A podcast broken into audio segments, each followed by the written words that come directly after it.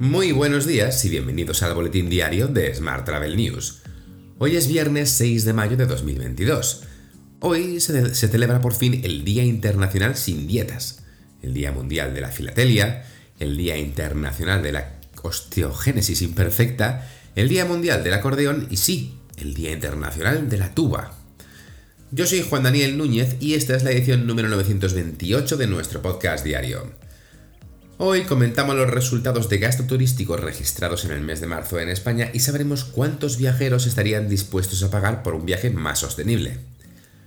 Ya sabes que puedes suscribirte a este podcast en iTunes, Spotify o iBox, pedirle a Siri o Alexa que reproduzca nuestro último programa y que también puedes escucharnos cada día en radioviajera.com. ¡Comenzamos!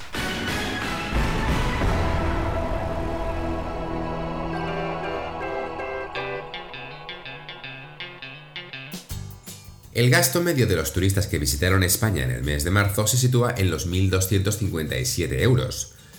Esto supone un incremento anual del 13,6% y supera los 1.068 euros de marzo de 2019. Por su parte, el gasto total supera los 5.000 millones, el 84% de los niveles prepandemia. En cuanto al número de visitas, España recibió en marzo 4 millones de turistas internacionales, es decir, el 71% de los que llegaban hace tres años.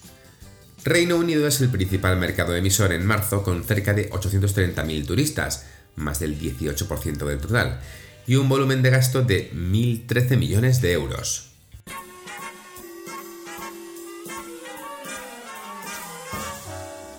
Hablamos ahora de transporte.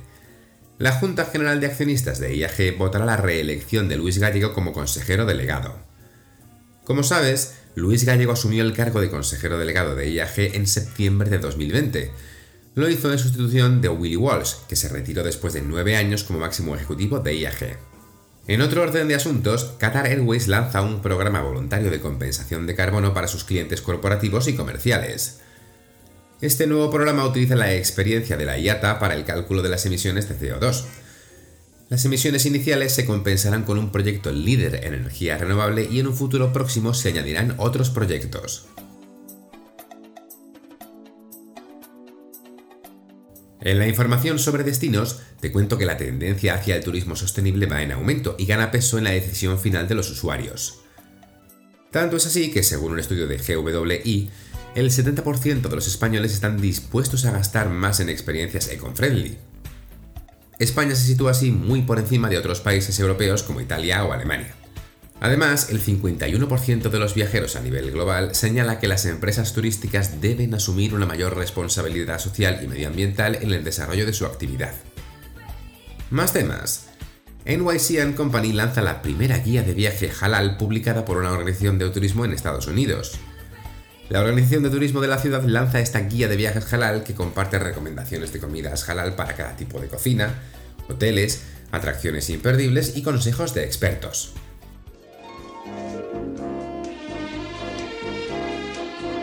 Hotel.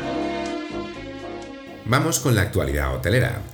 Meliá redobla su compromiso con la sostenibilidad en Menorca y prepara la apertura de Villa Leblanc, el nuevo hotel de lujo de Gran Meliá. El hotel abrirá sus puertas este verano, convirtiéndose en un referente de hotelería eficiente en un destino reserva de la biosfera y marcando la senda hacia la descarbonización hotelera.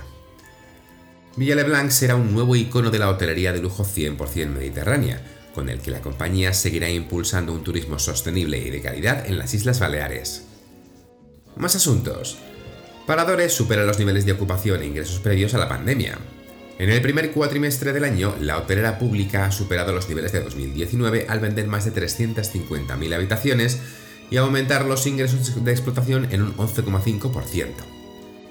Para el presidente de Paradores, Pedro Saura, este buen comportamiento hay que atribuirlo a la robusta recuperación de la demanda, la atractiva oferta de productos turísticos y la seguridad de los establecimientos. Por su parte, Marriott registra un récord de reservas directas en sus hoteles, las reservas digitales aumentaron un 14% en comparación con el primer trimestre de 2019, en parte impulsadas por un aumento significativo de las descargas de la aplicación Bomboy, que superó en un 70% los niveles anteriores a la pandemia. Cambiamos de asunto. Best Hotels, la cadena hotelera que actualmente gestiona 38 hoteles entre España, Andorra y República Dominicana, reabrirá próximamente la totalidad de su planta hotelera con el inicio de la temporada de verano. Además, lo hará con varias inversiones en algunos de sus establecimientos y con una nueva incorporación en Salou, el Best Punta Dorada, un hotel de 4 estrellas ya existente que hasta la fecha se comercializaba conjuntamente con el Best Negresco. W Hotels Worldwide, marca que forma parte de las 30 del portfolio de Marriott Bonvoy, ha debutado en Italia con la esperada apertura del Hotel W Roma. El hotel de 162 habitaciones, que ocupa dos palazzi contiguos del siglo XIX, se dispone a redefinir la escena de la hotelería romana en pleno corazón de la ciudad. Por último, te cuento que los proyectos de digitalización de las empresas GF Gran Costa ADG, Economía Circular Canaria y Proyecto Hombre Canarias han resultado seleccionados como los más destacados en la primera edición del programa Retos Digitales de la oficina Acelera Pyme de Asotel. Un total de 10 pymes expusieron las claves de sus proyectos, en los que han trabajado en los últimos 5 meses con el apoyo de personas mentoras especializadas en distintos ámbitos de la transformación digital, asignadas por el programa y coordinadas por Asotel y Plan B Group. Las iniciativas seleccionadas han sido reconocidas por Turismo de Tenerife con el Premio a la Digitalización en Destinos Turísticos Inteligentes, por contribuir a que Tenerife sea un destino más inteligente, innovador y digitalizado. Te dejo con esta noticia.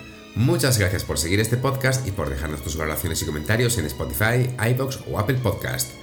Volvemos el próximo lunes, así que muy buen fin de semana.